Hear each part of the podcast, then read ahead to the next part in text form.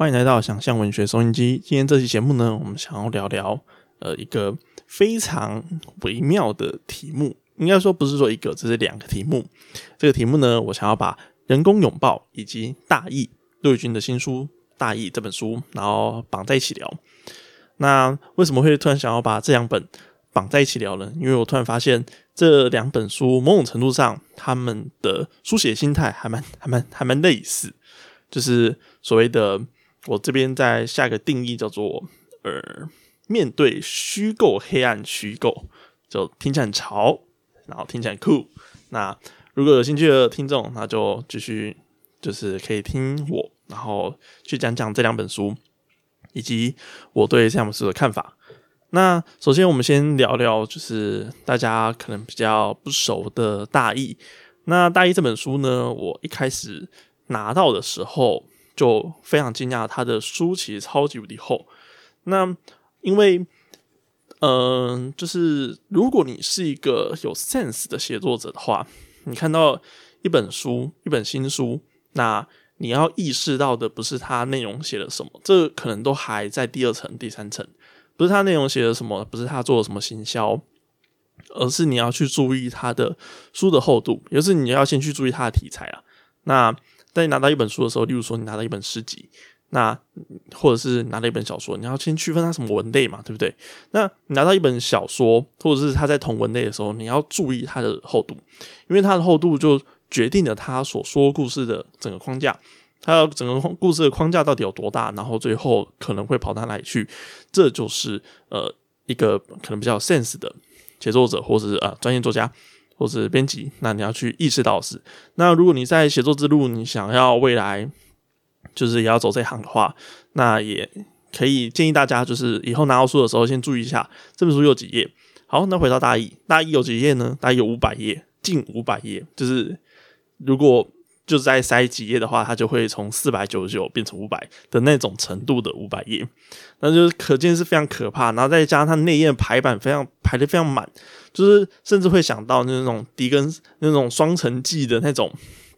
那种 level 的书，或者是呃什么什么咆哮山山庄那种等级的书，就是排的有够密有够满这样。然后其实你稍微算一下就大概知道，就五百页的书，然后排这么密的话，出估了它的总字数大概落在二十万左右。那为什么会能够估出来？就大概两百五十页，如果你呃是小说的两百五十页的话，你的整本书大概会落在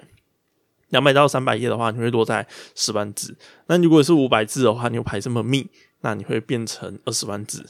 以上。我觉得差不多二十万字，甚至二十万字以上。那骆宇军的大一这本书交出了二十万字的这个这个分量的时候，那内文又是长什么样子呢？那容我对《大一》这本书做一个简单的、比较北然的，就是诠释。这个诠释，我们又归为一句话，叫做“啊，又是给别人说故事，其实不大意外，不大意外。哎，大意其实不大意哦。啊，没有，干有个北然。好，那为什么大意？我觉得它最后读起来，在就是甚至前十页的体验，其实不大意外呢？其实就是你会发现，它整个说故事的结构，他在宣传的时候说这个是十日谈。那给没有看过十日谈的人，其实我自己也没有看过啊。就是谁谁到底会去挖这种上古时期的对神话来看？除非你是呃文学系的，bless you。那一般读者应该也不会把十日谈这种东西挖出来看。但我们可以把它简单理解成为，就是一坨人，然后在十个篇章里面说很多故事，对。啊，可以说是一个非常简便、简便好用，或者我觉得某种程度上可以说是难用，因为 Who care 这个谁故事是什么？这不是抖音，对吧？就是你排在一起，大家也可能不是很 care 前后的观点，对，所以可能对于就是旧级的文学爱好者，可能非常的想要知道十日谈是什么，但是我觉得现在二零二二年的读者可能就不是那么的想要知道。好，没有关系。运用这个石坛的架构里面呢，在这个疫情后的时代，一坨人躲在一个陶瓷做成的美丽河谷中，说着故事，而有时候这个故事会说一说，就是哎，你是不是好像忘了什么重点？这个故事一开始想要提的东西好像忘了提，或者是呃，你这个故事好像什么什么有点悲惨，然后其实最最终好像忘了要讲什么。那在这么多人说故事的情况底下呢，他声腔又是极为统一的，比如说陆宇君老师的那个声腔，就说。呃，我们来模仿一下，我们呃也不用模仿了，我们看一下他的声腔大概长什么样子，以免就是呃可能没有读过陆军老师的书，可以去临临摹一下。好，那他的声腔大概是这样，例如说，在山脚的时候，有七八个戴口罩的年轻人拿着锄头、电钻、大锤，湿雨烟雾的杂树林边，似乎在谢锯一节非常。粗大的横倒树干，在那的冷空气中，他们的身影带着说不出来的忧郁，但他们的气质并不像人工夸胡，重点夸胡哦。事实上，在这个大灭绝后的晨光，看见这一群上下引号工人，也是超现实的夸胡。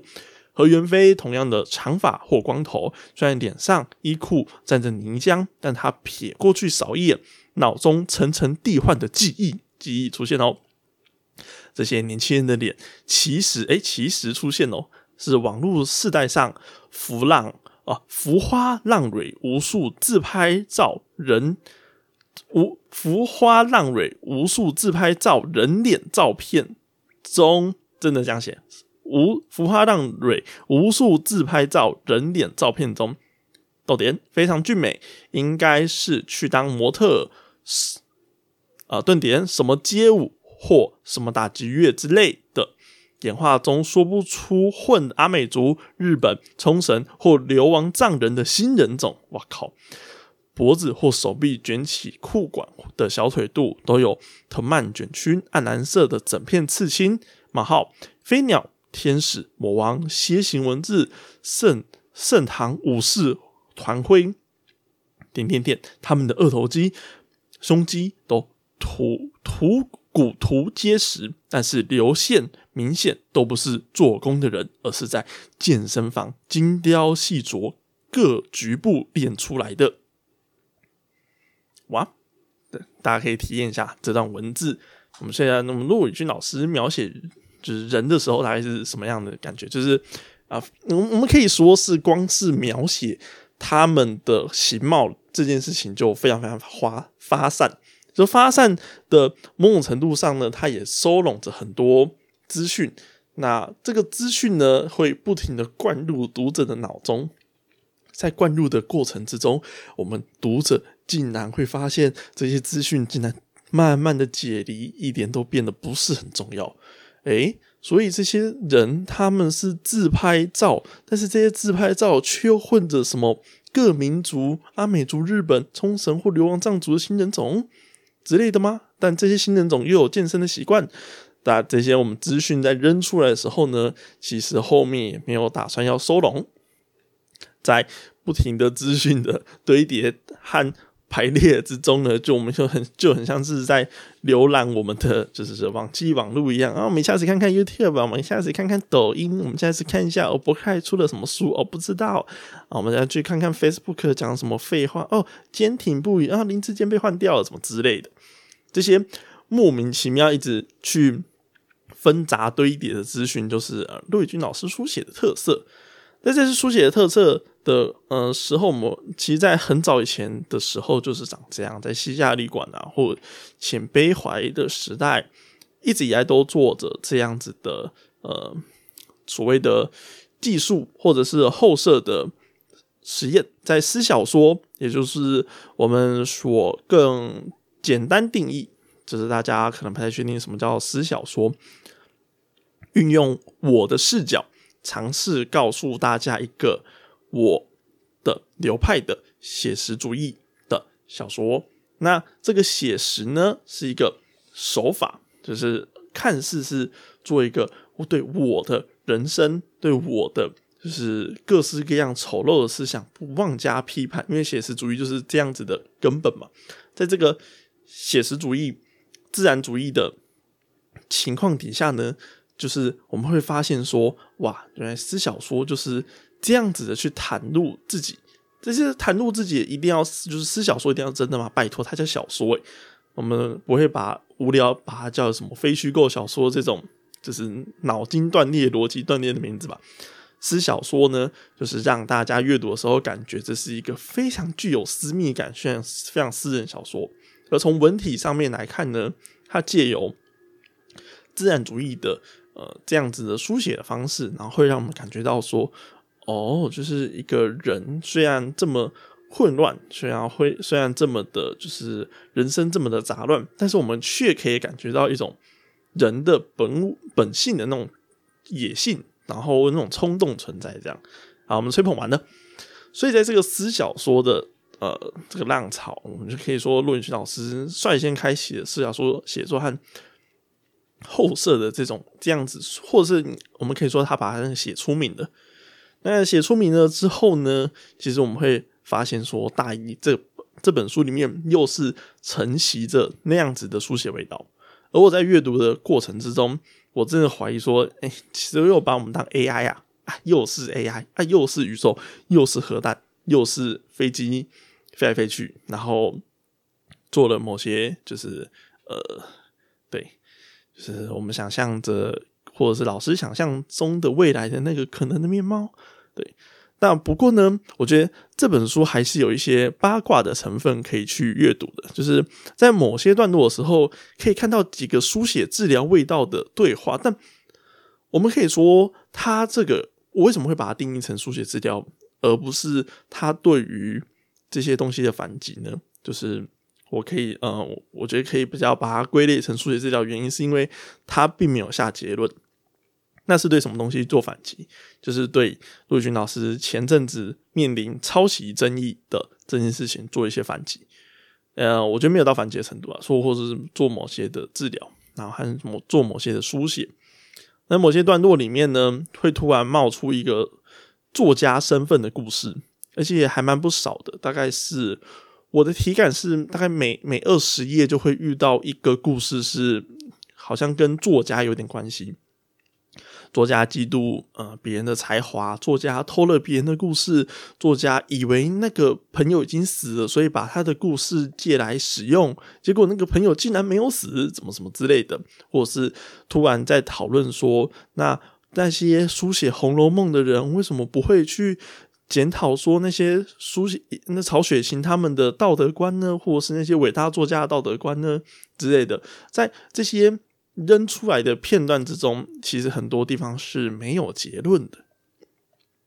所以我会把它认为说它是一种七零八落的书写治疗。在这个治疗的过程之中，就是我会就是最后最后我超级无敌快速的去扫过这本书的时候，哎，这边可能会有比较认真的读者就说：“你没有把它看完，你怎么可以去评论这本书啊？”抱歉，我废，对，就是没有没有时间看完。但看完之后，确实是有感想的，确实是有感想。这感想是这样，就是以前会觉得，就是看在大学二年级、三年级的时候，会觉得看带着敬畏之心去看着呃这样的作品，就是会觉得他这个这个作那种作品是文学中的艺术吧？艺术就是变异的异，然后数量的数，这样就是奇异的，然后在。这个文学群群体中，或是我们以前所熟知的这些样板或是模板范式之中的比较奇特的存在，而反而文学还蛮能还蛮能容许这样存在的，呃，这样子奇异的存在出现的。就例如说，我觉得武赫老师也超怪的，就是怪到不行。然后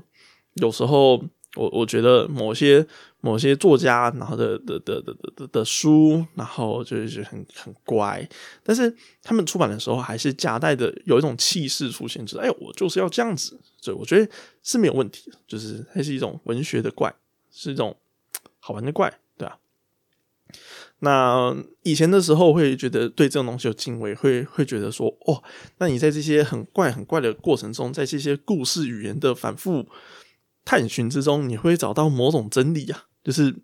你在一个非常杂乱的乐色世界里面，你会不会反而发现这个世界的某种真理？就是举个例子来说好了，如果我们都是在很干净的、很很漂亮的深山里面修行的时候，其实我们会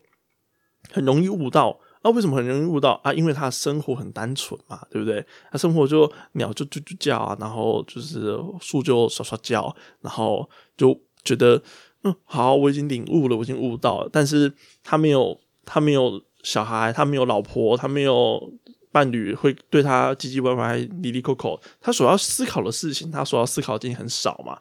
所以为什么这些？就是在山林修行人比较容易悟道，或者是我们为什么要去山林修行？他就接触的人比较少啊，人就会给我们今天很靠背的难题啊，对不对？所以我们才去山林嘛。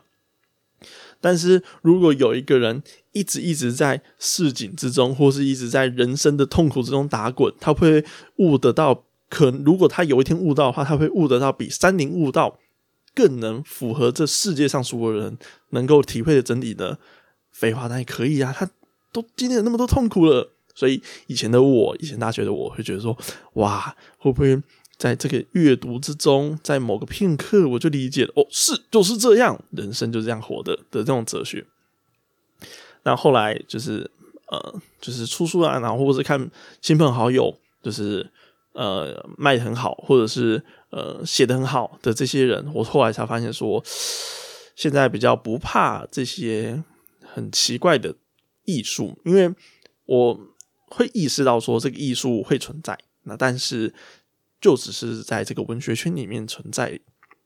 现在可能比较怕的是真的写狗干好，绝对会出圈的那种剧情超强、超好看的小说或作品，或者是他已经卖的很好了，然后我们就觉得干一定要以以它为标杆，然后就觉得这一定是什么很很很厉害，或者是影响下个年代的重要重要作家。我觉得。那种人，我觉得反而比较 比较害怕一点，就是看他怎么做到的，这样就是他怎么能能够说服这么多人，就是说服这么多人是怎么办到的？然后最后会发现说，对啊，就跟我们写作就是要说服那么多人啊，不然我们就写完之后就当日记啊，写给自己看，呵呵呵，好好看，这样放在放在抽屉里面就好了啊。老问题啊，再就这样。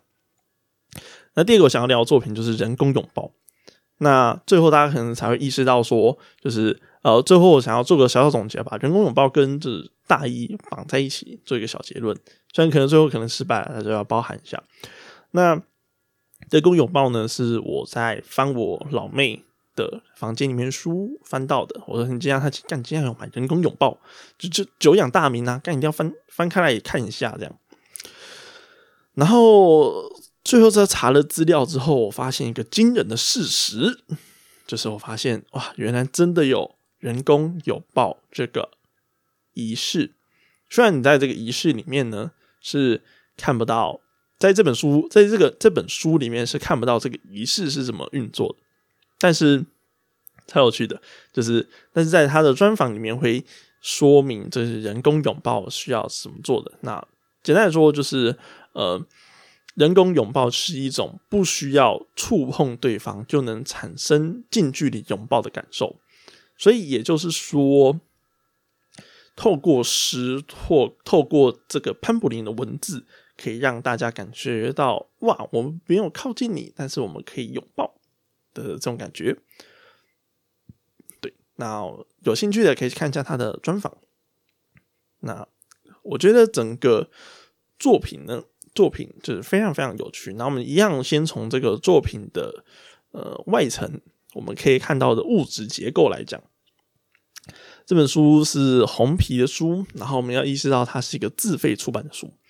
这个自费出版呢，它的出版社是由潘博林他自己就是出版，所以他出版社是写他自己啊，这样。那全部都是自费啊，然后印量，然后对品质可以说它是线装的，然后再加上。它的每页每页都烫银，就是它的页页的，我不知道，我因为我不是专业出版社的，所以呃，可能那个书的那个叫什么名词可能讲错，就是我们书的一页一页的那个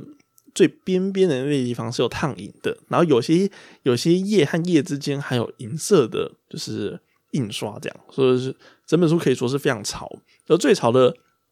地方就是在封底的时候，可以看到一个就是小册子。这个小册子呢，它就是一很多很多短文，很多的短文不知道是不太确定是从哪里来的，但看起来就很像是 Facebook 留言，就是干我生活过得那么辛苦，就是真的有人能够懂我吗？就是那种呃费心感非常十足的那种作品，这样呃我的文字啊的文字。然后在这个这些文字之中呢，我们就可以感感觉到一种非常非常虚无后色的感觉。这个后色的感觉，跟我看大意大意其实不大意的那个大意 一样。对，那但为什么会有一样的感觉呢？我们就先从人工拥抱的这些诗的内容开始说起，我们随便来念其中一首诗。那其中一首诗是这样。我们都知道，不够爱就不要说爱，但做不到，总是用吃了别人糖果的嘴去吻另一个人，嘴里难道没有腥味吗？是不是太寂寞了？知道不行，还是做了。有爱也无法缴水电房租，但你不那么喜欢的人吻你，但让你不那么喜欢的人吻你，让根本不在乎的人进入你。会比较好把日子过掉。是什么时候开始，我们认为正常的事情不是对的，也不是好的，就只是正常的事情？用尽心机，只想被拥抱。拥抱是好的，就算抱你的人不好，这是为什么呢？我也不知道。可能是因为有些药治你的时候。也把你一点点杀掉。对，那整本诗集就大概是这个 style，就是呃，很非常反复的去，我问你一个问题，你问我问题，然后并没有尝试解答。然后我觉得很有趣的地方是，它的用词是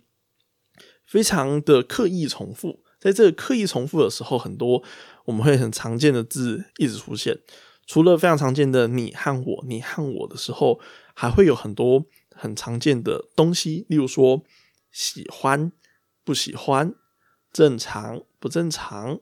什么时候、什么时候，或者是好或不好。在去除掉这些好坏的偏见框架的时候，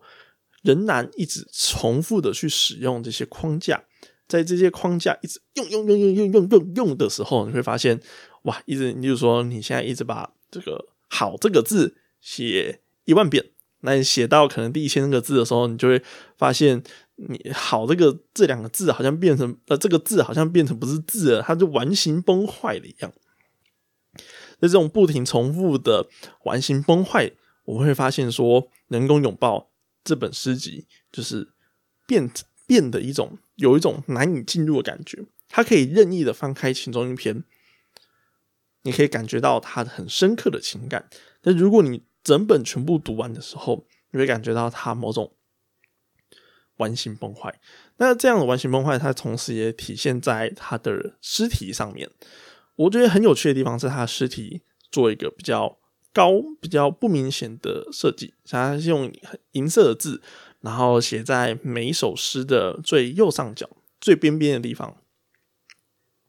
那这些诗题呢，其实都非常非常类似，甚至我觉得有一些诗题就是是多加一句话的诗题。例如说，我记得我干的时候看到一个，我记得是哦，无聊。有一句诗题叫呃，有有有一首诗的诗题叫“我好无聊，我不喜欢我自己”。然后有一首诗叫“我是一个无聊的人”，对，就是你发现，这其实就是在讲同一件事情，对。然后很多很多很多诗都是在讲同一件事情，没错。那非常的有趣，非常有趣。就例如说，我很想在乎你，我真的努力过，或者是我要开始写快乐的诗，那我应该写喜欢自己的时候，先喜欢的你。那在这个很多时候呢，会发现说，其实会不会是有某种讯号被隐藏掉在这些的呃情感之中呢？我觉得是有的，我觉得是有的，就是它应该还是个中轴。而我自己阅读到中轴，其实是我发现潘布林应该还蛮，想要去解解掉，用文学去解掉家庭的部分，因为我自己阅读到家庭的时候，他那个符号是突出来的。例如说，在讲到自己的父亲和母亲的时候，很长时候会用到说你没有教会我，或者是你没有呃，你没有告诉我，或者是你没有你这样做的时候，我发现你什么都没有这件事情。那遇到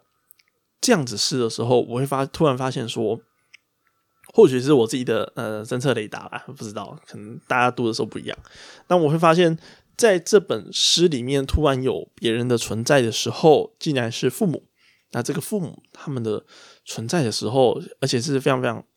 大力的，像是呃我不要你了，就是或者是我要离开你之类的，会会是用不要或离开这样。但是对对应到父母的时候，就是。我要杀了我爸妈，就是有一个尸体是我要杀了我爸妈。呃，对应到这样子中轴的时候，我发现其实可能是他想要去影响的部分，对，大概是这样子的感觉。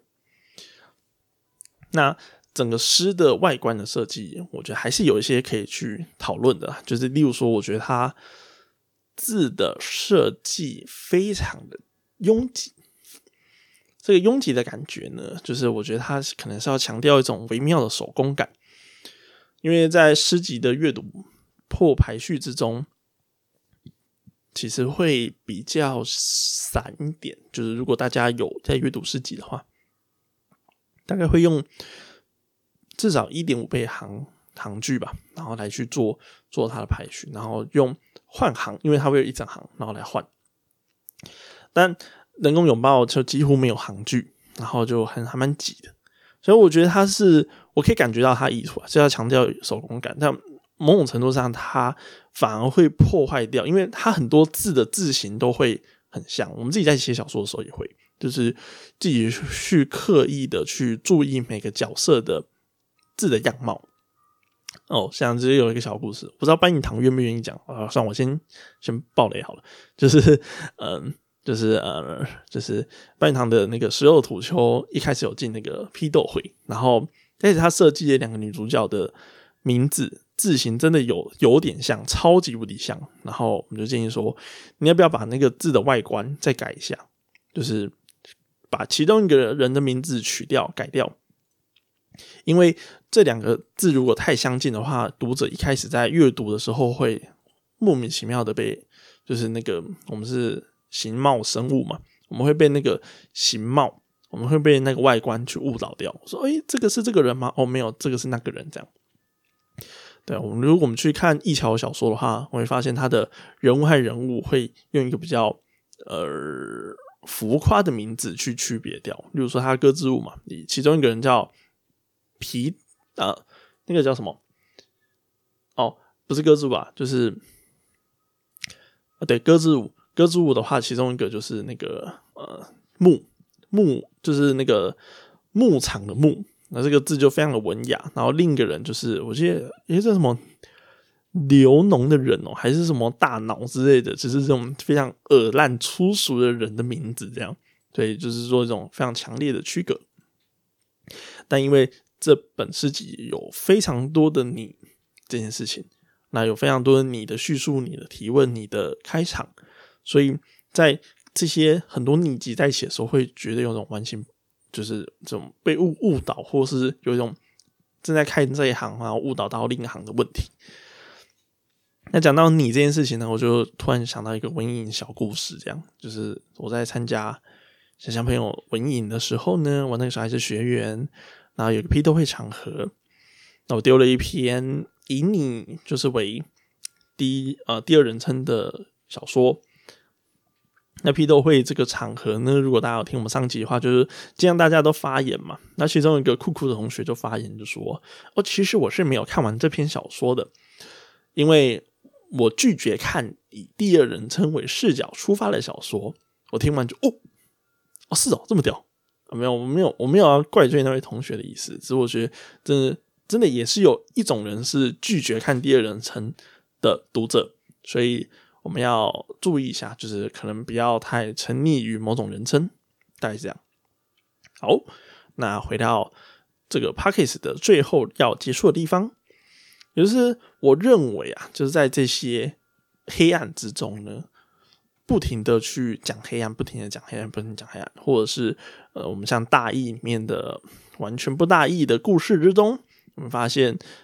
不停的有人误会的某些事情，或者是有些人发现的某些阴谋，但是它其实不是阴谋，是我的误会，或者是呃，某一天我们就突然被世界抛弃了，然后或者是不被世界理解，但我也很想理解别人，理解不理解，啪啪啪。